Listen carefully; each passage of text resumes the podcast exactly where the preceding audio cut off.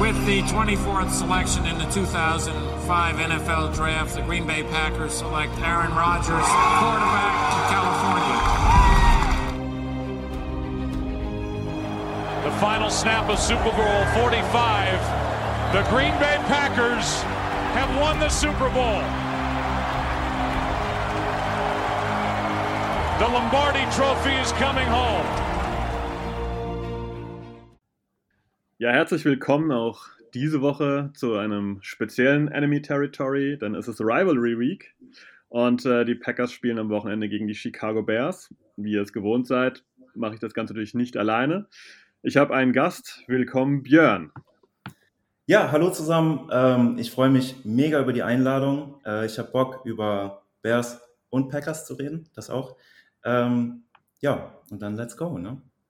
Wunderbar, ich kläre euch erstmal noch ein bisschen auf, ähm, denn äh, Bears und Packers, das ist das äh, ja, meistgespielte Duell in der NFL. Es gab bislang 202 Spiele gegeneinander. Davon haben die Packers 101 Spiele gewonnen, die Bears 95, 6 gegen Unentschieden aus. Ist schon eine deutliche äh, ja, Masse an Spielen. Zwei der Spiele waren allerdings auch in den Playoffs, also seid nicht verwirrt, wenn ihr irgendwo mal lest, ah, es gab 200 Spiele gegeneinander.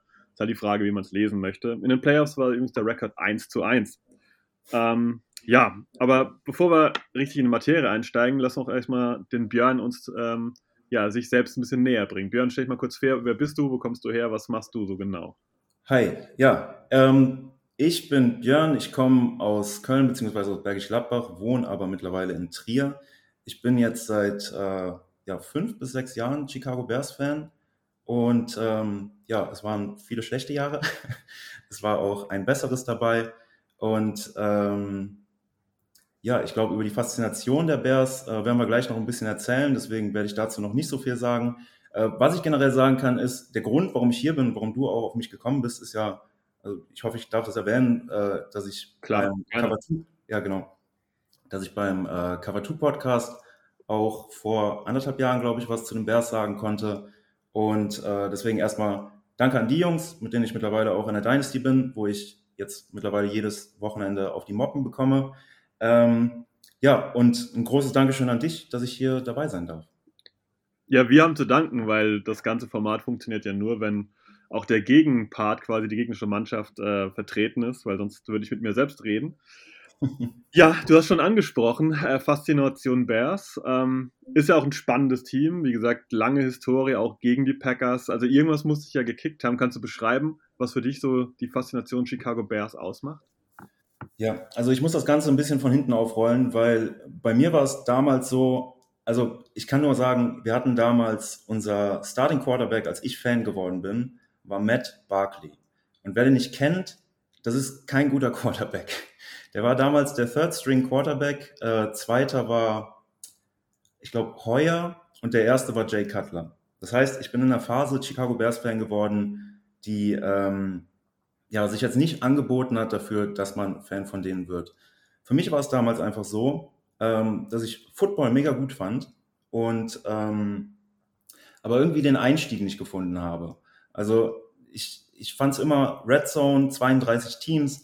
Ähm, es ging immer unglaublich viel ab. Ich habe unglaublich wenig verstanden. Und dann habe ich mir gedacht, ja komm, äh, im Fußball guckst du auch noch, obwohl Fußball immer weniger ähm, Reiz hat mit der Zeit. Ähm, da guckst du auch noch. Und da war ich Fan, der bin ich auch noch, vom 1. FC Köln. Und habe dann einfach nach einem Verein gesucht, der ähnlich ist wie der FC. Und für mich ging es darum, große Tradition, ähm, lange Historie, in der Vergangenheit vielleicht Erfolg gehabt, aber momentan vielleicht nicht so das hotteste Team der NFL. Ähm, viele Fans, die zum Verein stehen, obwohl es vielleicht mal nicht so gut läuft. Und das war eigentlich das, was mich dann zu den Bears gebracht hat. Und je mehr ich gelesen habe, desto cooler wurde der Verein eigentlich für mich.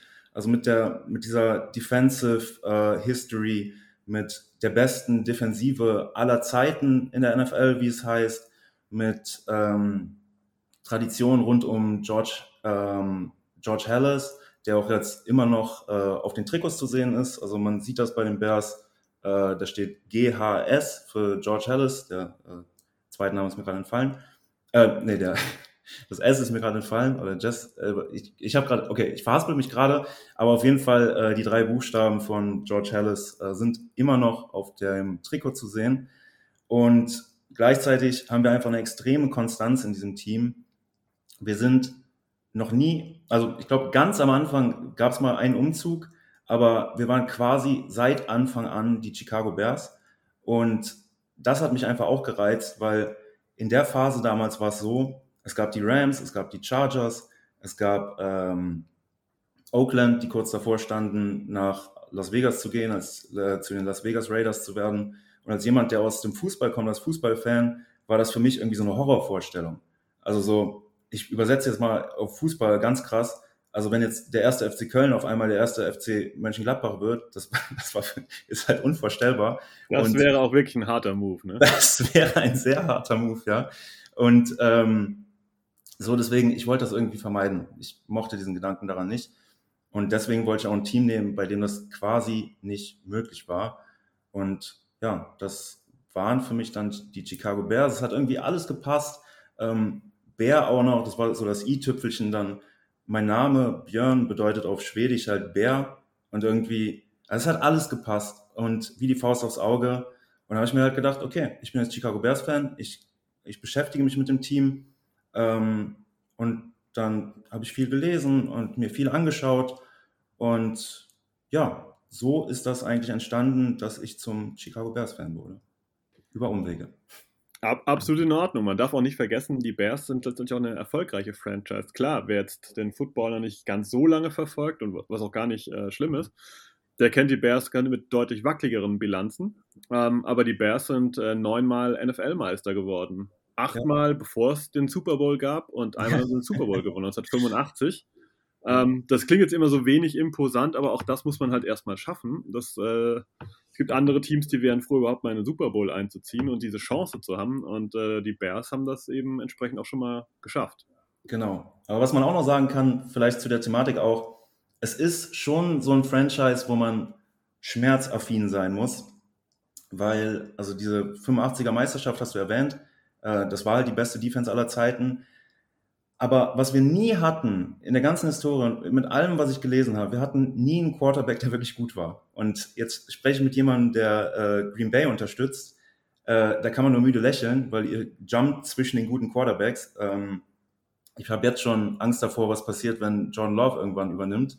Ähm, nicht, dass der auch noch dann, dann sich in die, in die äh, Reihe ja, in, da einreiht hart ausgedrückt, wir haben da aber auch ein bisschen Angst davor, aber eher, weil wir nicht wissen, was passiert. Das äh, verstehe ich auch. Ja, also, ja, ich also bei, bei euch ist halt so ein bisschen die Schwierigkeit, dass irgendwie ihr habt alles, aber macht vielleicht einen Ticken zu wenig draus.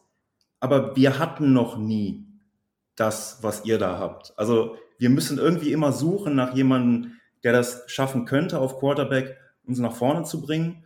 Hoffentlich sind wir jetzt soweit hoffentlich. Ähm, aber es fühlt sich so an, dass, dass bei uns eher die Thematik ist, yo, wir finden die Person einfach nicht. Bei euch ist die Thematik gefühlt von außen eher so, Aaron Rodgers ist, also für deine Hörer, für eure Hörer wahrscheinlich immer noch der GOAT, aber ist auf jeden Fall in der Geschichte einer der besten Quarterbacks aller Zeiten. Aber eventuell das, was dem Management dem teilweise zur Verfügung gestellt hat, war vielleicht ein bisschen zu wenig, wenn man quasi immer im äh, Win-Now-Fenster ist. Da würde ich dir schon auch direkt wieder recht geben. Äh, das sehe ich ähnlich, dass man da garantiert ein bisschen mehr hätte pushen können. Ähm, ob das im Moment ein Push ist, das ist ja so eine, so eine Frage, aber das ist schon ein gutes Thema aufgemacht mit den Quarterbacks bei den ähm, Chicago Bears. Das ist irgendwie so auch so eine Beziehung Quarterback und Chicago, die bislang nicht so gut gepasst hat. Mhm. Allerdings auch, weil die Bears nicht immer die glücklichsten Entscheidungen getroffen haben. Wir erinnern uns nur an den äh, Draft um Mitch Trubisky. Ähm, ja. Da hat man eben alles schon auf eine sehr, sehr fragwürdige Karte gesetzt. Das kann gut gehen, dann sieht man aus wie der ja, Cream of the Crop, wie der König. Ähm, ja. Kann aber auch schief gehen und da haben die Bears halt oft auch auf Karten gesetzt, die nicht ganz so glücklich waren. Oder wie würdest du die Lage einschätzen? Nee, das ist definitiv so. Und ähm, also wenn ich bei, bei Green Bay anfange, über schlechtes Management zu reden, ist ja eigentlich ein Joke, so aus meiner Perspektive, weil ähm, allein dieses Quarterback-Management auch, also Mitch Trubisky kam, wenn ich mich jetzt nicht ganz vertue, der kam im letzten Jahr von John Fox. Und da war eigentlich klar, dass das wird nichts mehr mit John Fox. Und äh, dann setzt du da einen neuen Quarterback hin, den, den John Fox anscheinend noch nicht mal wollte. Ja? Und dann in so eine Situation setzt du einen Quarterback, der, der auch noch super unerfahren ist. Also mit Trubisky, der war ja so, also für manche war der die, die Comp für dieses Jahr, ähm, jetzt blanke ich wieder auf den Namen, auf Trey Lance, weil Trey Lance auch unglaublich wenig gespielt hat. Ähm, aber Trey Lance hatte schon mehr gezeigt als Trubisky trotzdem irgendwie, also mehr, mehr gezeigt im, im Sinne von, wo das hingehen kann. Mit Trubisky hatte das nicht. Gleichzeitig darf man aber auch nicht vergessen, damals, es gab Leute, die hatten Mitch Trubisky vorne, die hatten, die hatten ihn vor äh, Deshaun Watson und vor Patrick Mahomes. Das hört sich heute an wie ein Witz, aber es, es gab diese Leute und, und auch bei Deshaun Watson und bei Patrick Mahomes gab es Fragezeichen. Die Sache ist halt, wie das gemanagt wurde damals, war halt eine Katastrophe, auch publicity-mäßig. Es gab ja auch Gerüchte danach. Deshaun Watson hatte mal gesagt, dass, ähm, dass ich glaube, mit ihm sei nie geredet worden. Da gab es dann auch Gerüchte in die andere Richtung, aber ähm, das ganze Handling, damals war es, glaube ich, auch schon Ryan Pace, das ganze Handling von Ryan Pace äh, von der Situation war einfach schwierig. Dann, ich glaube, wenn du so einen neuen Quarterback holst, dann setzt dem einen, einen guten Offensive Coordinator oder sogar einen Offensive Head Coach daneben. Das fand ich dann gut im nächsten Jahr, dass ein Matt Nagy kam, der damals noch aussah wie der Halsbringer. Ähm, das war in Ordnung, aber es war ein Jahr zu spät. Äh, Mitch Trubisky hatte auch, also ich glaube, er kam einfach an ohne großes Selbstvertrauen. Und dann gab es so am Anfang Szenen, ähm, er, war, er war bei einem Baseball oder bei einem, bei einem ähm, Spiel im Basketball von den, von den Bulls und er hat einfach das halbe Stadion ihn ausgebuht.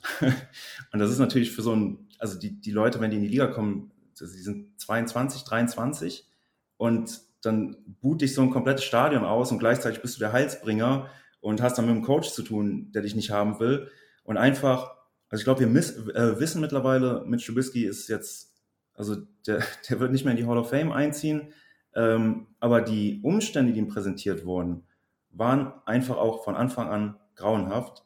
Und ähm, ja, jetzt nach vier Jahren Mitch, ähm, ich wünsche ihm alles Gute in Buffalo, äh, geht es jetzt halt weiter mit unserem neuen Heilsbringer, Justin Fields der allerdings eine, natürlich eine ganz andere Hausnummer ist, auch von dem, was er im College schon gespielt hat. Ähm, ja, Kommt, möchtest du zwischendurch mich nochmal unterbrechen, weil ich bin gerade ja. in so, in so alles, alles, gut, ich, ich, ich liebe den äh, Redefluss, das passt auch wunderbar, du hast äh, total gute Themen schon äh, ja, gestriffen. Ähm, wichtig ist, finde ich, dass Justin Fields vom College kommt. Er kommt ja von Ohio State und ähm, ein starkes College-Team, aber jetzt muss ich natürlich direkt Salz in die Wunde reinkippen. ja. Ähm, Ohio State am College dominant immer, auch offensiv dominant. Was sie noch nie geschafft haben, also was heißt die nie geschafft, aber was die Spieler nie äh, machen konnten, ist den Erfolg als Quarterback von Ohio State in die NFL ummünzen. Also wenn ich mal die Liste vorlesen darf, Dwayne Haskins kam von Ohio State, mhm. Ardale Jones, Terrell Pryor, ähm, das sind so die besten Leute und ein gewisser Art Schlichter 1982, äh, Round 1, oh, Record 0 zu 6. Ähm, ich wünsche Justin Fields dementsprechend auch alles Gute, aber er wäre der Erste von Ohio State, der es schafft, in der NFL dann Erfolg zu haben. Das ist so ein College Running Gag, wenn du Quarterback bei Ohio State bist, dass dann in der NFL ja wenig bis nichts bei rumkommt. Ja. Ähm, jetzt frage ich dich mal direkt, Matt Nagy Sitzt er auf dem Hot Seat, äh, ja, weil er immer wieder an Andy Dalton dran klebt? Oder wie siehst du die Situation? Weil ein bisschen unter Druck ist er ja schon, weil die ja. letzten Jahre jetzt eher unangenehm waren. Also vielleicht nochmal so ein bisschen History aufrollen. Und ja, das ist eigentlich ein Part dann für die Rivalry. Äh, da können wir gleich noch reden. Ein Spiel, das mir nie mehr auf den Kopf gehen wird, war, ich glaube tatsächlich, dass es das erste Spiel von Matt Nagy war, äh, gegen Green Bay. Und plötzlich sah Mitch Trubisky gut aus, plötzlich sah unsere Offense gut aus. Ich glaube, zur Halbzeit stand es irgendwie 17-0 für die Bears oder so. Die Defense habe ich fertig gemacht. Aaron Rodgers war verletzt dann, ähm, halt durch eine Szene, wo, wo auch die Defense durch durch, äh, zu ihm durchgekommen ist. Mit der Defense hat er natürlich nichts zu tun, aber es sah auch offensiv wirklich gut aus, phasenweise. Und das war, glaube ich, dann auch direkt die Saison, wo wir dann in die Playoffs eingezogen sind und ähm, ja, uns dann relativ schnell wieder mit einem Double Doink verabschiedet haben. Ich weiß nicht, ob es sein erstes oder zweites Jahr war, da bin ich mir jetzt nicht so sicher. Aber er war ja auch Coach of the Year. Ne? Und die Anfangslorbeeren und auch die Hoffnung in ihn war, war extrem groß. Und es gab dann immer dieses Ding, also bei Bill Belichick und äh, Tom Brady ist es, ja, wer ist jetzt mehr verantwortlich für den Erfolg? Bei uns ist quasi die, äh, das Gleiche nur als Shitshow. Wer ist äh, schuld am Misserfolg? Mit Trubisky oder Matt Nagy? Oder wer ist mehr, ähm, wer ist mehr schuld daran? Ähm, lange Zeit haben da die meisten gesagt, ja, es war mit Trubisky. Ich glaube aber mittlerweile kommt auch raus, dass eine ganz gehörige Rolle daran auch Matt Nagy hatte. Und ich weiß, mit Trubisky ist nicht, ist kein Halsbringer, aber irgendwie die Gameplans, es hat einfach nicht funktioniert. Und es war auch so in der letzten Saison, die Phasen, wo es dann gut lief. Bei uns wird das nie, nie kommuniziert so zu 100 Prozent, wer jetzt die Plays called. Aber das war letzte Saison die Phase, wo anscheinend Bill Laser, unser äh, Offensive Coordinator, die Plays gecallt hat, wo es wieder was besser lief und äh, was uns auch im Endeffekt in die Playoffs gebracht hat, wo wir dann, also wo wir nichts zu suchen hatten und dann auch nach einem grauenhaften Spiel von beiden Seiten gegen die Saints rausgeflogen sind. Ähm, aber mittlerweile dieses Anfängliche, was man dachte, also was man als ich zumindest als Chicago Bears-Fan dachte, dass Matt Nagy wirklich ein Halsbringer sein kann, das ist halt tatsächlich komplett verflogen. Ähm, letzte Saison war es schon so, dass das ist dann so vom Feeling her ein bisschen komisch, weil man will immer in die Playoffs, aber gleichzeitig war es so wichtig für uns als Franchise irgendwie einen höheren Pick zu bekommen, um an Quarterback äh, ranzukommen. Und gleichzeitig, wovor ich auch Angst hatte, und das hat sich im Endeffekt bewahrheitet, war, dass man eventuell die Schlüsse draus zieht, so, ja, guck mal, aber Matt Nagy hat es doch wieder geschafft, dass wir in die Playoffs kommen. Und das hat uns, glaube ich, dann auch tatsächlich dazu geführt, dass wir jetzt weiterhin Matt Nagy haben. Er war letzte Saison schon nicht sicher im Sattel, äh, diese Saison auch nicht. Und ähm, ja, ich weiß nicht, ob wir gleich noch, noch genauer auf die, also auf die fünf letzten Games kommen. Aber bisher ist es auch so, also gegen etwas schwächere Mannschaften sieht es ganz in Ordnung aus.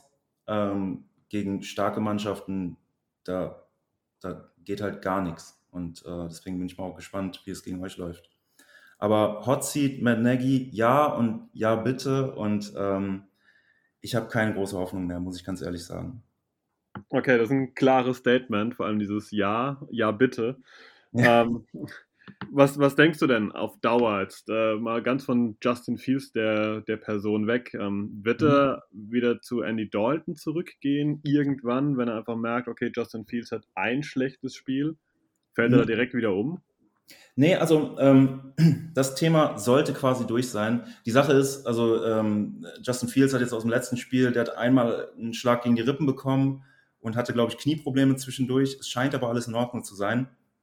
Wenn er verletzt ist, kann man natürlich nichts machen. Da war auch kurz Andy Dalton auf dem Spielfeld. Ähm, aber Matt Nagy hat eine Informationspolitik, die auch unglaublich ähm, frustrierend ist. Also er hat, äh, während, während Dalton dann verletzt war, meinte er die ganze Zeit, ja, Andy Dalton is gonna be our starter uh, for the season und whatever. Ähm, auch als dann Justin Fields, ich glaube, gegen die Bengals in seinem ersten Spiel, wo er dann reinkam, es sah nicht gut aus, aber es sah so aus, dass man ihn auf ein, auf ein NFL-Feld lassen konnte. Und er hat halt weiter gesagt, Andy Dalton ist our Starter, Andy Dalton ist our Starter, Andy Dalton ist our Starter.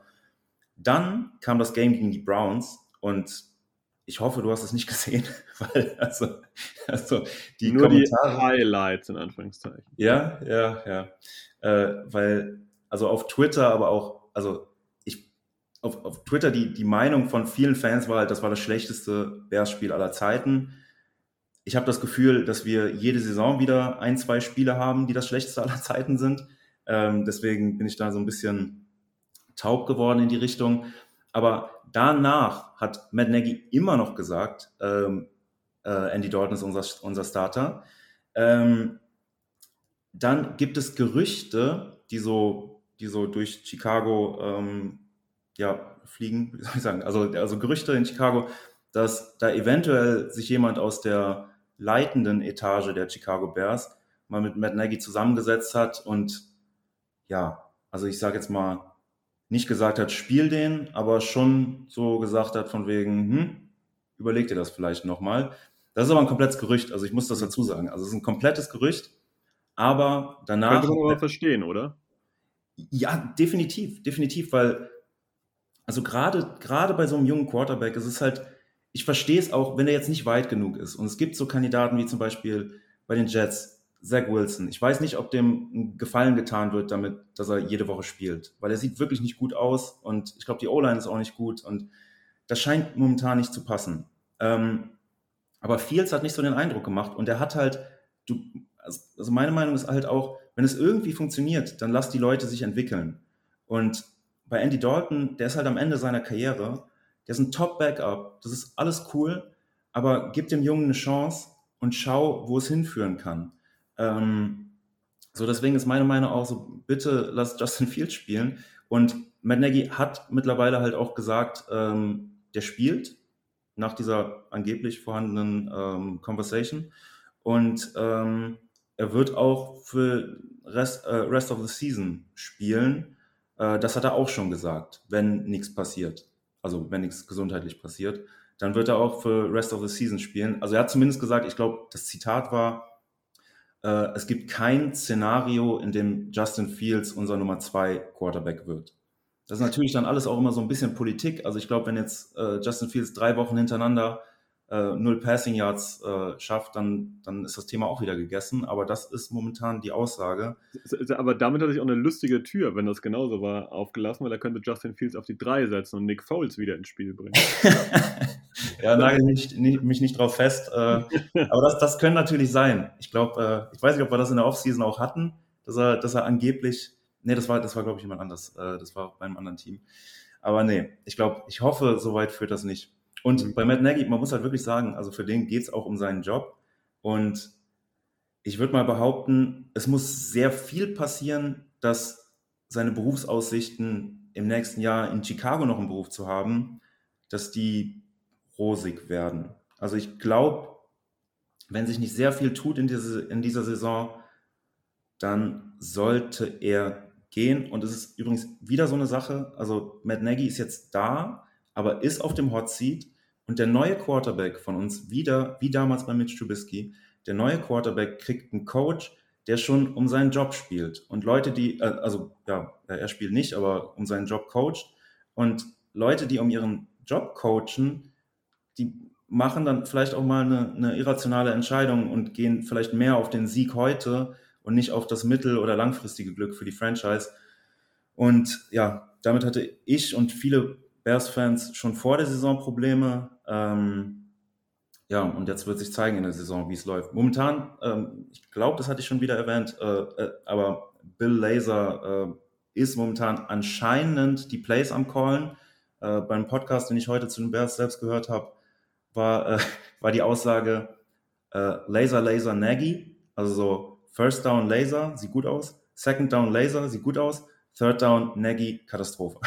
Das wäre also, Wäre auch ja. echt eine, eine, lustige Kombi, wenn sie dich, dich da äh, ja, mischen würden. Ja. Aber man weiß ähm, es ja nicht. Ja, du hast zwischendurch schon so erwähnt, ähm, dass wir die letzten fünf Spiele mal rückblickend noch betrachten. Da sage ich mal, wir blicken nicht nur zurück, sondern wir gucken auch mal ein bisschen in die ähm, Zukunft rein. Was sind eigentlich so die Erwartungen der Bears-Fans an die Saison? Justin Fields entwickeln oder erfolgreich sein? Oder ist es so ein Mischmasch, sag ich mal, wie letztes Jahr, so mhm. irgendwie in die Playoffs stolpern ein bisschen und dann äh, einen Draftpick in der Mitte haben und dann vielleicht ein bisschen nach vorne marschieren ja. oder ja, aber was die, hofft man da? Ja, also Mann ist die Schwierigkeit, ne? Also du, du kennst Twitter, it's a mad place. so, also It is. da, da, findest du jede, jede Meinung, findest du da. Ähm, was ich sagen kann, ist, dass, dass halt mit der Matt Nagy-Geschichte, ich glaube, viele Leute wünschen sich, dass er geht.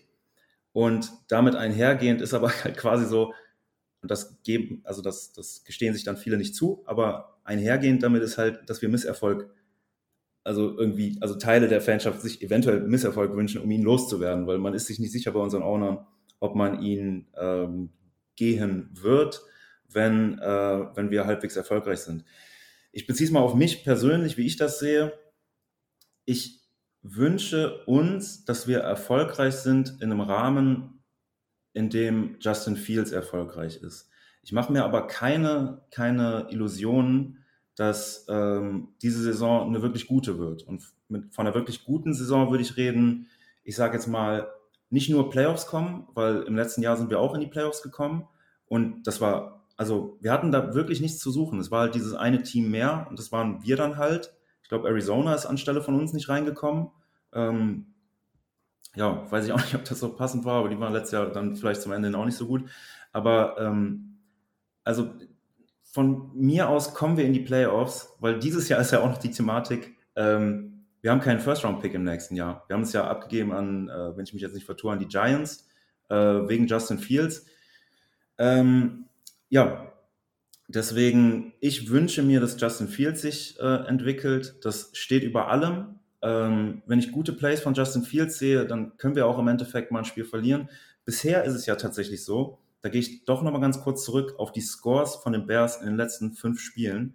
Das waren 14 Punkte, 20 Punkte, 6 Punkte, 24 Punkte und 20 Punkte.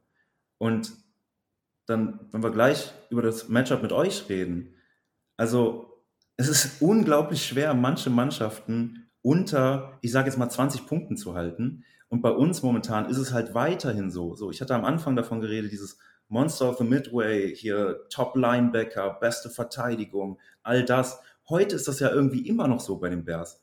Also wir kommen immer über unsere Verteidigung. Wir kommen über Khalil Mack, wir kommen über Eddie Jackson, wobei der war in den letzten Jahren auch nicht gut.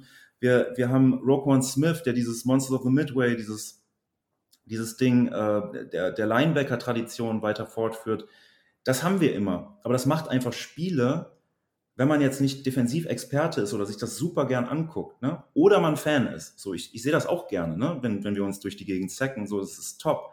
Aber es muss mehr kommen in der Offensive. Und für mich geht es vor allem darum, dass unsere Offensive sich entwickelt und damit einhergehen, Justin Fields soll sich entwickeln. Und ob dann am Ende Playoffs rauskommen oder ob wir einen negativen Rekord haben, das ist mir nicht egal, weil es macht einfach mehr Spaß, wenn man Spiele guckt und die gewinnt. Es ist einfach so. Dazu noch mit dem fehlenden Pick im nächsten Jahr ähm, sind die Stakes auch andere. Aber Justin Fields Offense bitte entwickeln und das ist das, worauf ich hoffe.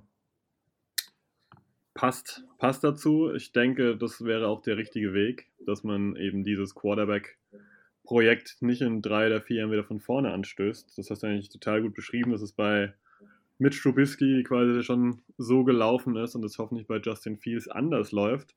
Ähm, wenn wir jetzt mal so genauer langsam Richtung dem Spiel Bears gegen Packers schauen, mhm. äh, dann setze ich jetzt quasi dich mal in die Matt Nagy-Position und sag, du bist jetzt der, ähm, ja, der, der Cheftrainer der Bears, der Head mhm. Coach. Mhm. Und ähm, wie würdest du denn mit deiner Offensive die Packers angreifen? Was würdest du da nutzen? Auf welche Punkte würdest du gehen? Also von dem, was sich bisher gezeigt hat, wo wir erfolgreich waren, ist halt das Run-Game. Also ich, ich weiß nicht, vielleicht kannst du was dazu sagen, wie gut eure Run-Defense ist, aber also wenn das Run-Game nicht funktioniert, da sehe ich schon relativ schwarz. Ähm, also die Run-Defense ist dieses Jahr erstaunlich gut bislang. Ähm, die hatten wir deutlich schlechter in Erinnerung. Ja, äh, bislang ja. funktioniert das äh, relativ gut. Aber ihr seid ja auch nicht ganz fit in dem Bereich Running Backs, ne? Ja, äh, David Montgomery ist ausgefallen vorletzte Woche, glaube ich. Ähm, das ist schwierig. Es ist jetzt aber so, das letzte Game, ich weiß nicht, wie man, wie man die Raiders da beurteilen kann, aber es war so, dass Damian Williams und auch der Rookie-Pick aus diesem Jahr, aus der sechsten Runde, äh, Khalil Herbert, da ist übrigens Ryan Pace ganz gut drin. Ryan Pace insgesamt auch sehr kritisch zu sehen, aber äh, Late Picks hat er irgendwie drauf und Khalil Herbert sah auch sehr gut aus. Das heißt, da das ist ein Downgrade im Gegensatz zu Montgomery, die beiden, aber die sahen gut aus. Und deswegen mache ich mir da relativ wenige Sorgen. Äh, unsere O-Line ist tatsächlich auch besser als erwartet. Also eure Run-Defense scheint besser zu sein als erwartet. Unsere O-Line irgendwie auch. Ähm, bei uns ist jetzt äh, Jermaine Ifedi verletzt, der äh, Right Tackle. Da kam jetzt Elijah Wilkinson rein, äh, der es erstaunlich gut gemacht hat. Da haben einige auch eine, eine schwierige Meinung zu, zu dem Spieler. Aber generell scheint das irgendwie zu passen. Und wir müssen einfach über den Run kommen, weil auch Justin Fields, er ist halt noch ein Rookie. Und also quasi so, wenn man, wenn man irgendwie im Lexikon nachguckt, neben Rookie Mistakes, dann könnte man halt auch ein Bild von ihm dahinsetzen, weil, also ich bin kein Experte im Quarterback-Play, deswegen, ich nehme mir schon einiges raus, das überhaupt so zu sagen. Aber ähm, auch was ich von Experten höre, er, er hält den Ball teilweise sehr lange. Ähm, er ist in der Pocket teilweise, ich weiß nicht, ob es aufgeregt ist, aber so ein bisschen weird. Also er hat sich da noch nicht, zu, noch nicht so ganz zurechtgefunden. Und also ich glaube, dass der beste Gameplan ist, und ich weiß, dazu kommen wir gleich erst, aber lass die Defense machen. Äh, renn, also renn nicht die ganze Zeit. Ich weiß auch, wir sind in einer Passing-Liga und ich finde es auch schöner, wenn wir passen, aber wenn es nicht so gut funktioniert, dann für, für äh, Justin Fields ein bisschen mehr ran als in den letzten Spielen. Lass ihn was mehr machen, aber übertreibt nicht, weil wir müssen über den Run kommen, auch wahrscheinlich, weil, ähm, weil wir die Defense was länger vom Feld halten müssen. Weil man hat das gesehen in den letzten Spielen teilweise. Äh, unsere Defense ist gut, aber wenn die durchgehend auf dem Feld steht, wenn wir schnell den Ball verlieren, das war in den letzten Jahren immer das Problem, wir, wir verlieren schnell den Ball, weil wir in der Offensive schlecht sind und dann steht die Defensive gefühlt das ganze Spiel auf dem Feld. Und irgendwann sind die halt am Ende. So, und dann geht nichts mehr. Und dann möchte ich nicht sehen, was Aaron Rodgers mit uns macht, wenn, wenn er mit einer müden äh, Defense zu tun hat. Das heißt, entgegen meiner eigentlichen Meinung, Pass Heavy, geh, geh, äh, das, das Run Game äh, als Complementary Piece zum Pass Game, würde ich tatsächlich sagen, die Bears sind darauf angewiesen, aufs Run Game zu gehen, dann vielleicht mit Play Action was zu machen, Justin Fields einfache Reads zu geben und ähm, so das Spiel vielleicht, ja, ja, so vielleicht die Defense der Packers etwas mürbe zu machen und gleichzeitig. Spiel ein bisschen äh, quasi kontrollieren, ne? ja, genau. Also dieses, mhm. also ich, ich, will nicht über Time of Possession reden, weil es ein schwieriges Thema. Aber ähm, wenn das Ganze zum Shootout wird, dann gewinnt ihr jedes Mal. Also ich glaube, wir kommen noch nicht mehr in einen Shootout. Also wenn es High Scoring wird, dann, dann sind wir halt raus. Und ich habe irgendwie Bock, das zu sehen so ein bisschen, weil dann müsste Justin Fields mehr machen. Ähm, also es wäre interessant. Da würde ich jetzt auch nicht auf dem Sofa sitzen und also wir verlieren dann halt gegen die Packers, das wäre schade. Aber, ja. aber wenn Justin Fields mehr machen müsste, wäre schon cool. Aber ich denke, der Plan muss sein, gibt es wieder in die Hand der Defense und ähm, setzt auf den Run, weil das hat bisher auch ziemlich gut funktioniert. Ich gehe auch fast von aus, dass du dann nicht äh, den dritten Versuch sehen willst, den dann Matt Nagy callt, sondern eher nur Versuch 1 und 2. Ne? Ja, der definitiv. Alles, alles, alles bitte an Bill Laser übergeben ja. und äh, das scheint besser zu klappen, ja.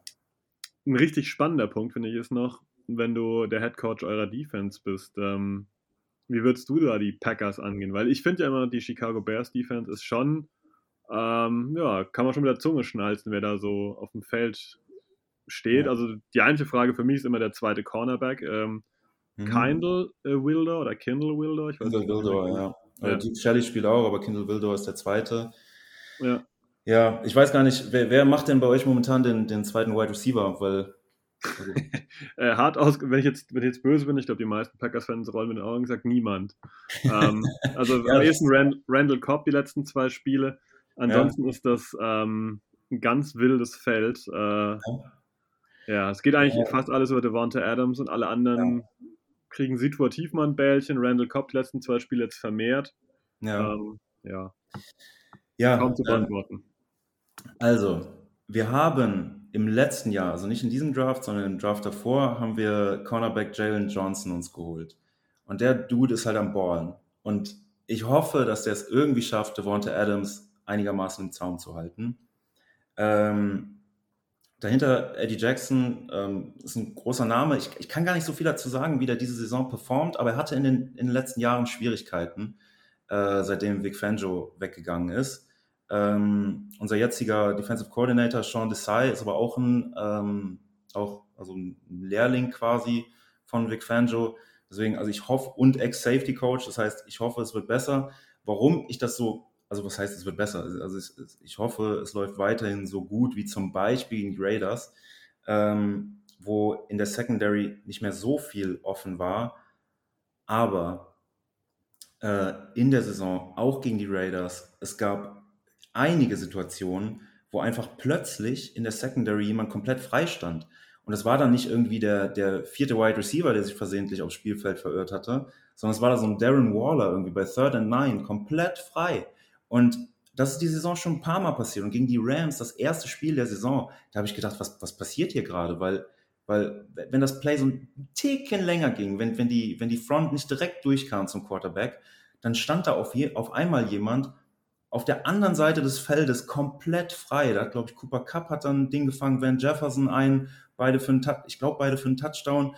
Und die Gefahr sehe ich immer noch. Ich glaube, man hat gegen, gegen die Raiders gesehen, dass bei uns, es muss über die Front kommen. Also wir haben Khalil Mack da auf der einen Seite, wir haben auf der anderen Seite Robert Quinn. Äh, Robert Quinn war letztes Jahr noch relativ schwach, dieses Jahr ist er wirklich stark. Dann, dann haben wir als Linebacker Roquan Smith. Also wir, wir haben so viel in der Front. Akeem Hicks war jetzt letztes Spiel verletzt. Ich hoffe, der ist zurück. Der ist halt ein wichtiger Faktor. Und mein Lieblingsspieler, das kommt natürlich noch dazu. Ähm, und wir haben dann, und, und dann noch ein Kandidat, den ich hier ganz gern erwähnen würde, ist, ähm, ist Gibson, Travis Gibson. Ähm, der spielt zwar nicht so viel, aber hat schon zwei Sacks und macht seine Sache ziemlich gut. Muss vielleicht auch diese, diese Woche ähm, noch ein bisschen mehr ran weil, ähm, ach, der, den, den Namen habe ich gerade verplant, aber einer fehlt halt und äh, da wird er vielleicht ein bisschen mehr spielen in der Rotation. Und die Bears ist halt, das Gold von den Bears ist die Front. Und darüber müssen wir euch kriegen. Und ich erinnere mich auch in den letzten Jahren, wir hatten das schon manchmal, dass wir sehr gut zu Rogers durchgekommen sind und dass man Rogers da auch angesehen hat, dass er also ich glaube, ein Quarterback von seiner Klasse verliert jetzt nicht komplett die Nerven. Aber ich hatte lange Zeit tatsächlich ein Foto bei mir an der Wand hängen, wo Khalil Mack über ihm hängt und man sieht ihm so an, so, boah, ich habe keinen Bock mehr, so Aaron Rodgers. Und das müssen wir irgendwie heraufbeschwören. Und ähm, weil ich einfach glaube, dass dieses, dass unsere Secondary ist weiterhin halt unsere Schwäche.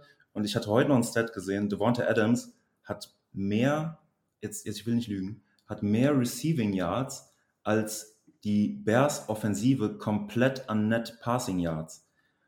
Ja. Das, das könnte sein. Ich hatte letzte, Jahr, äh, letzte Woche, nicht letztes Jahr, letzte Woche im ja. Podcast gegen die Bengals die Zahlen schon ein bisschen gedroppt. Die haben sich ein bisschen äh, geändert, aber ähm, von 161 Targets, wie viele davon äh, verfielen denn auf äh, Devonta Adams, deiner Meinung nach?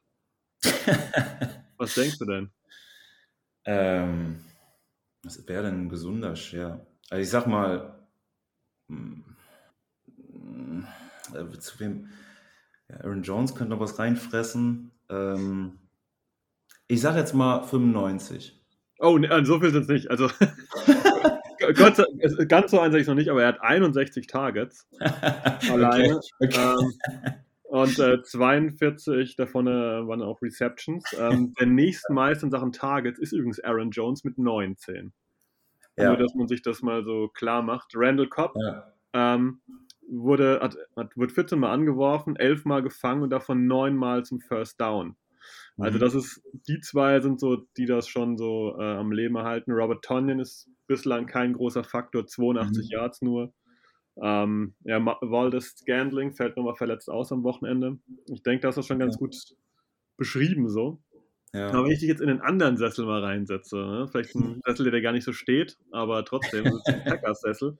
Ja, Wo sollten die Packers eigentlich ähm, mit ihrer Defensive die, äh, die Bears angreifen? Sollten sie sagen, okay, wir setzen uns entspannt zurück, machen so ein bisschen auf, ich möchte jetzt nicht das Teufelswort Prevent sagen, da gehen einige bei den Packers immer steil, weil sie an Mike Patton erinnert werden, aber ja. sollten sie sich auf die, auf die Cornerbacks quasi verlassen, auf Defensive Backfield oder sollten sie schauen, dass sie eigentlich die Line angreifen und Druck auf Justin Fields machen? Was denkst du? Also, ich hatte ja eben schon gesagt, dass wir momentan sehr viel über das Run-Game kommen. Und ich glaube, wenn ihr das Run-Game stoppt, dann muss halt Justin Fields was machen. Und äh, legt das, also formt eure Defense so, dass das Spiel komplett in die Hände von Justin Fields gegeben wird. Und dann kann es natürlich passieren, dass der komplett ausrastet. Aber bisher in dieser Saison deutet noch nichts darauf hin, dass er schon dazu in der Lage ist. Und ähm, was ich bisher halt mitbekommen habe, in den Spielen, wo es bei uns läuft, läuft vieles erstmal über den Run, weil das einfach gut funktioniert. Und dann kann Justin Fields immer hier und da mal wieder Akzente setzen. Und äh, ich glaube, bei euch ist ja auch ähm, Jair Alexander, ist ja, ist ja out, ne? Ja, ja, also Cornerback ist bei uns eine schwierige Gruppe. Ja. Ähm, wir nehmen jetzt auch für alle Zuhörerinnen am Montag, Quatsch, Montag, okay. Heute rede ich jetzt Zeug. Wir nehmen am Dienstag schon auf und ähm, die Injury Reports sind natürlich noch nicht raus. Äh, Kevin King hat sich auch ein bisschen wehgetan. Also wenn Kevin King fraglich wäre und Jay Alexander ist definitiv raus, dann wird das schon echt ein schmales Brett da hinten. Dann reden wir über einen Rookie, Eric Stokes. Ja. Gute Ansätze, aber bislang noch nicht mehr. Mhm. Und dann, keine Ahnung, Isaac Yadom, Rasul ja. Douglas, frisch verpflichtet, wird auch irgendwie, ja. es wird kreativ und bunt da hinten.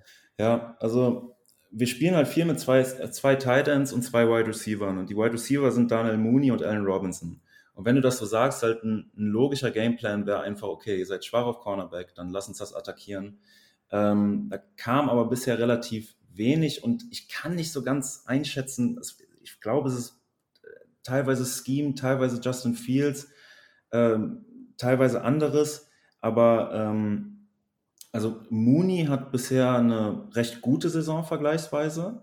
Daniel Mooney, denn äh, ich glaube, der ist jetzt im, im ach, ich, ich glaube, er ist im zweiten ich glaube, Jahr. Ich glaube im zweiten Jahr, ja. Ja, im zweiten Jahr. Und also ich hatte im Vorgespräch ja schon mal erwähnt, ich glaube, Fantasy Owner kennen ihn und Fantasy Owner verzweifeln auch an dem anderen Mann bei uns, und zwar Alan Robinson.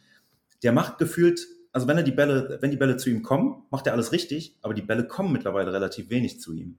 Und das war unter Andy Dalton noch anders. Da wurde noch mehr eingebunden. Andy Dalton war ja nur anderthalb Spiele am Start, deswegen ist es schwer zu beurteilen, aber es sah so aus, dass Aaron Robinson da die Eins ist. Jetzt mit Fields scheint irgendwie der Report mit, mit Mooney besser zu sein. Ähm, ja, aber wie gesagt, ich würde fast versuchen, ähm, den Rush zu unterbinden und dann will ich erstmal sehen, was Justin Fields macht. Und mhm. ähm, kannst du einschätzen, wie weit ähm, Brashard Perryman und Marquise Goodwin äh, Optionen sind, weil es sind ja beides Speedster, die schon relativ gerne auch mal tief gehen. Ähm, ja. Werden die eingesetzt bei euch oder ist das eher so eine Sache, die schon relativ stiefmütterlich behandelt wird? Ja, schon stiefmütterlich. Warte mal, ich, ich schaue jetzt mal ganz kurz. Ich habe hier den, also äh, Goodwin hat 38% der Snaps gespielt, das ist ja schon in Ordnung. Ähm, aber da, da kommt nicht so extrem viel. Also es wäre schön, wenn wir das mehr einsetzen würden. Wenn ihr da Probleme habt, äh, sehr gerne. Aber es geht wirklich, das meiste geht über Mooney. Ähm, Cole Komet bisher, unser Titan, ist auch noch relativ, relativ ähm, ja, schwach eingebunden. Ähm, da würde ich mich freuen, für den haben wir letztes Jahr einen Second-Round-Pick aufgegeben. Ähm, also was heißt aufgegeben? Also wir haben, wir haben ihn halt als äh, in das Second Round gedraftet und äh, hatten keinen First-Round-Pick. Das heißt, es war extrem hohes Draftkapital und ich glaube irgendwie noch an den Mann, aber ich weiß nicht, ob das so, so begründet ist. Ähm, er übernimmt halt viel Blocking, aber macht noch wenig, äh, was Pass-Catching angeht. Ähm, ja, das ist so die, die Situation bei uns. Und die tiefen Bomben, sogar die kamen, wenn ich mich jetzt nicht komplett vertue, also so, so schöne Pässe an die Sideline kamen auch eher auf Mooney oder mal auf Robinson. Also wenn ihr Godwin machen lasst, vielleicht ändert sich das, aber ja, ich, ich äh, sehe es noch nicht. Kann ich verstehen. Ähm, eine alte Packer, Packers-Reminiszenz äh, muss ich noch ansprechen. Jimmy Graham ist durch, oder? Kann man so sagen. Jimmy Graham wurde jetzt zuletzt noch äh, in einem Podcast, den ich gehört habe, gegen die Raiders, er wurde noch gelobt für sein Blocking. also, okay. Also vielleicht äh, hat er umgeschult. Und, ja. und ich fand die Aussage aber auch ganz gut, äh, so von wegen, also es wurde da gesagt so, ja, also wenn ich das verdienen würde, was Jimmy Graham verdient, dann würde ich auch sagen, okay, egal, ich mache alles, was ihr wollt, ich blocke, ist, ist egal. Aber ja, also in der Offensive als Passcatcher ist er weniger eingebunden. Ja, das, das stimmt definitiv. Ja, ist mir in der Vorbereitung aufgefallen, dass es schon sehr erschreckend ist, dass äh, mhm. Jimmy Graham da quasi kein Faktor mehr ist. Ja, ähm, aber also ganz, ganz kurz noch dazu. Ja, gerne. Das ist auch eine Sache, also wenn wir darüber reden, ich möchte, dass Quarterbacks bei uns ent entwickelt werden, also dass der Quarterback entwickelt wird. Ich möchte auch, dass das hohe Draftkapital in Cole Komet äh, irgendwie sich ummünzt in Produktion. Das heißt, in der letzten Saison war ich oftmals so ein bisschen so, ja, Jimmy Graham hat jetzt wieder die Pässe gefangen, aber ist cool. Aber bringt doch mal Cole Komet ein bisschen mehr rein. Und das würde mich freuen, wenn das, wenn das weiterhin so passiert. Und äh, ja, bei Jimmy Graham war ja sowieso schon so eine Off-Season-Thematik, dass wir ihn einfach, ich glaube, relativ günstig hätten gehen lassen können, was wir nicht gemacht haben und dann so jemanden wie Kyle Fuller, ein Top-Cornerback, halt abgegeben haben. Ob das äh, Cap-technisch exakt so aufzuwiegen ist, weiß ich nicht, aber die, ähm, das Gehalt von Jimmy Graham ist wirklich, glaube ich, unverhältnismäßig hoch. Ja, die Kritik an Ryan Pace, an dem GM, ist ja immer wieder bei dir so ein bisschen äh, ja, ja. durchgekommen, dass du gesagt hast, hier und da finde ich es ein bisschen schwierig. Und ich denke auch, die Entscheidung gegen Kyle Fuller und für Jimmy Graham ist schon, nennen wir es mal, bemerkenswert. Definitiv. Vor allem in dem Hinblick darauf, dass die Bears irgendwann zum letzten Mal elf, elf Titans im Roster hatten. Also jetzt nicht im 53er-Kader, ja, aber das, ist immer so ein Zeitpunkt, wo ja. sie äh, gedacht haben, ist der, der heißeste Scheiß, den man finden kann, so ein Titan. Ja, ja, da habe ich, auch, hab ich auch ordentlich Sprüche kassiert in der Phase. Hat Bock gemacht. Ja, ähm. kann, ich verstehen. ja. ja. Aber ähm. wir lassen dich nochmal ganz kurz im Packers-Chefsessel. Äh, ähm, ja. Was würdest du mit der Offense der Packers machen gegen die Defense der Bears? Die Defense-Line ist gut. Ähm, alles über Devonta Adams verteilen oder vielleicht doch ein Laufspiel über Aaron Jones oder AJ Dillon? Ja, ich meine, bei euch, also Aaron Rodgers und äh, Devonta Adams zusammen, also ich, irgendwie, es funktioniert halt einfach so gut. Ne? Und ich würde das Spiel genauso angehen. Ich würde einfach über Devonta Adams machen. Und ich nehme aber an, dass die Bears, dass, dass ich weiß nicht, also James Johnson ist super, aber, aber Devonta Adams ist halt einer der Top 3 Receiver der Liga vielleicht. Vielleicht, ähm, man kann auch sagen, von mir aus Top 1, das ist alles, alles in Ordnung. Ähm, das ist halt schwer, den die ganze Zeit zu covern. Und die Bears hatten ja schon ordentliche Coverage-Busts, auch bei Leuten, die, ähm, ja, die halt prominenter äh, sind, wie zum Beispiel, wie ich erwähnt habe, Darren Waller. Und ähm, ich würde definitiv die Connection zwischen den beiden, ich würde auf, auf Devonta Adams gehen, bis es nicht mehr geht. Und wenn, wenn der zugestellt wird, unsere Secondary macht den Eindruck, als ob äh, dann woanders was frei sein müsste.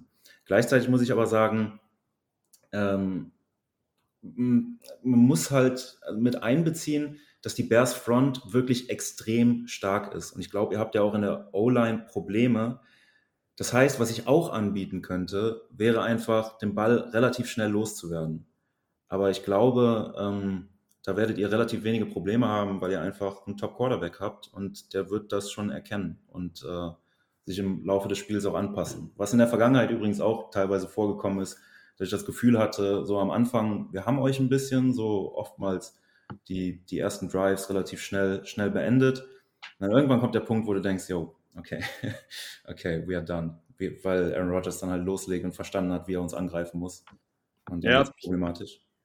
Das glaube ich und ich glaube auch, dass es trotzdem, obwohl es der amerikanische Kontinent ist und da garantiert nochmal ein Unterschied ist, aus meiner Sicht zumindest zwischen der Rivalität, wie wir sie in Europa teilweise so kennen und der amerikanischen Rivalität, ähm, dass dieses Spiel für die Spieler schon immer was Besonderes ist. Also ich habe das Gefühl, dass da schon die Augen ein bisschen glänzen, wenn es heißt hier Bears, Packers und ähm, ja, ähm, letztendlich hast du es total gut beschrieben. Ich stimme dir da auch eigentlich bei, bei fast allen Sachen zu, dass es äh, ungefähr so laufen wird, auch bei den O-Line-Problemen.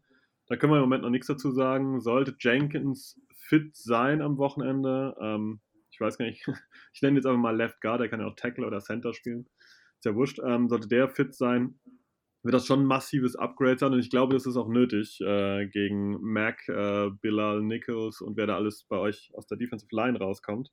Mhm. Was, ja. was, was, denkst du äh, in Sachen Ergebnis, was da am Sonntag am Ende auf der Tafel stehen wird? Also wenn wir eine Chance haben sollen, muss es sich um die 20 Punkte abspielen. Ähm, davon gehe ich aus. Ich hoffe natürlich, dass wir auch mehr können, aber ähm, okay, also woran ich glaube, ist, dass die Möglichkeit, dass die Bears dieses Spiel gewinnen, nicht extrem hoch ist. Sagen wir es so. Aber was ich hoffe, ist dann, sage ich mal, ein schön hässliches Spiel, richtig starke Defensive-Leistung von den Bears. Kalin Mack hängt wieder das halbe Spiel auf Aaron Rodgers und das Spiel geht 20 zu 17 aus. Ja, Und äh, 20 zu 17 äh, sehe ich gerade, war auch der Score gegen die Bengals und gegen die Bengals habt ihr es ja auch knapp gemacht. Das heißt, ihr seid ja ungefähr auf einem, auf einem Level mit den Bengals momentan. Dann soll es ja auch zu 2017 äh, gegen euch reichen. Okay, ja, dann, dann, dann, bin ich mal gespannt, ob das äh, so eintrifft.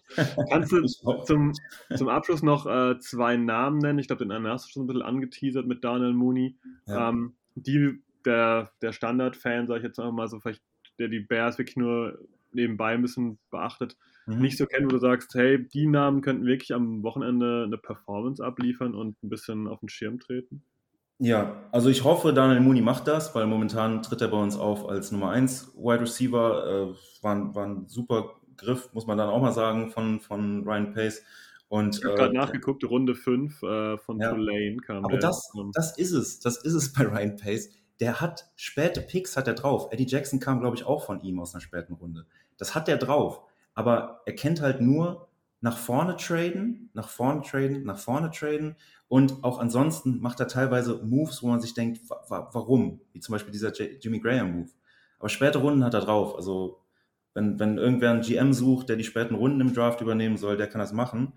Vielleicht ähm, müsstest du dich mal bei ihm melden und ihm mitteilen, dass es vielleicht clever wäre, den First Rounder gegen sechs Fünftrunden-Picks einzutauschen. das, das, könnte sich im Endeffekt sogar lohnen halt, ne? Also er würde zwar viel, viel äh, Flag bekommen, oder wenn man das sagt, aber äh, bei ihm könnte es sich lohnen.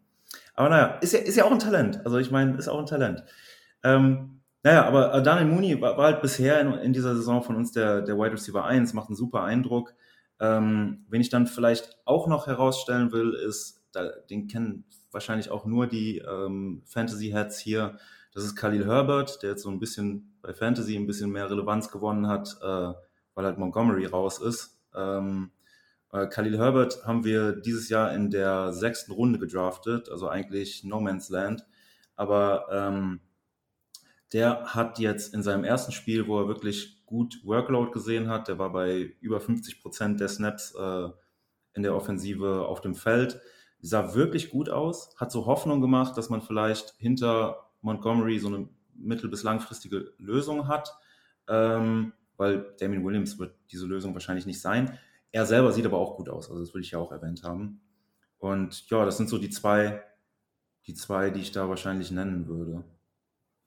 Ja, das passt ja super. Muss auch gar kein Defensive Player sein, weil ich glaube, die sind eigentlich Ach, alle bekannt. Die Defensive Oder? Player, warte, warte, den, den kriegst du auch noch, komm. Ähm, also zum einen, wir haben einen Mann in unserem Team, das ist die Nummer 97. Und äh, also der, der hatte anscheinend schon vorher in der Saison Probleme, aber wenn gar nichts mehr läuft, dann provoziert den einfach. Der hat letzte Woche dann wieder angefangen, jemandem auf dem Helm rumzuprügeln. Und das war nicht seine letzte Strafe. Also er hatte später dann noch irgendwie so eine Szene. Das ist äh, Mario Edwards Jr. Äh, das aber nur als funny Side Fact. Ansonsten in der Defensive, ich finde, der Name kommt also noch zu kurz, obwohl er oft genannt wird. Es ist Roquan Smith ähm, als Middle Linebacker. Ich glaube, er ist einer der besten in der Liga. Ähm, und verdient etwas mehr Respekt, als er bekommt, obwohl, also er kriegt Respekt, aber meiner Meinung nach nicht genug. Und ansonsten würde ich noch erwähnen, ich freue mich mega auf das Duell von Jalen Johnson, unserem Cornerback, gegen Devonta Adams. Ich hoffe, dass da richtig viel abgehen wird ähm, und dass beide, dass, dass beide mal gewinnen, mal verlieren. Von mir aus sehr gerne, dass Jalen Johnson öfters gewinnt. Aber da bin ich gespannt, wie er mit, wie er mit so einem Wide Receiver halt umgeht. Verständlich, verständlich. Ähm, traditionell gebe ich auch noch mal einen Tipp ab. Ähm, ich sage, es gibt entweder ein enges Spiel, wie du das äh, schon vorher sagst, dass das äh, echt ein schöner Fight wird. Ich glaube nur, es kann auch einseitig werden, sollten die Packers in der Lage sein, frühzeitig ein bisschen davon zu ziehen, weil das hast du vorhin auch schon gut so umschrieben. Dann äh, sind die, die Bears dazu gezwungen, hier ganz schnell und ganz frei Justin Fields einzusetzen und ich weiß nicht, ob das gut geht. Daher sage ich, keinen konkreten Tipp, aber ich sage, es wird immer der eng, wie du sagst, so um die 20 rum. Mhm. Oder es wird eine Kiste, die dann doch in eine Richtung sehr deutlich abrutscht. Ja, ja aber das, da können wir uns gern drauf einigen. Und äh, ja, und das, das äh, wahrscheinlichere Szenario ist halt tatsächlich, dass ähm, eure Offense trotz vielleicht Ausfälle auf Wide Receiver und keinen richtigen Nummer 2 Wide Receiver, dass eure Offense zu stark ist, um von unserer starken Defense, aber um von der ein ganzes Spiel lang äh, gehalten zu werden. Ja, zum Abschluss kann ich auch nur sagen, Dankeschön Björn, dass du dabei warst. Ihr habt schon gemerkt, die Folge ist auch ein bisschen länger geworden, aber äh, die Rivalität äh, passt auch wunderbar dazu. Wir haben ja noch ein zweites Spiel dieses Jahr gegeneinander. Mhm. Vielleicht äh, sehen wir uns dann da ja wieder, Björn, und können dann einfach nochmal rückblickend hier drauf schauen, was eigentlich beim ersten Spiel passiert ist und wie die Saison so verlaufen ist. Ansonsten würde ich dich entlassen. Danke nochmal für deine Teilnahme hier. Ja, ich danke. Also, also nochmal, es hat super viel Spaß gemacht. Ich denke, man hat mir am Anfang die Aufregung ein bisschen angemerkt. Äh, dann mit der Zeit hat sich das gelegt. Es hat super viel Spaß gemacht. Es macht einfach Spaß, über diese Rivalry zu reden.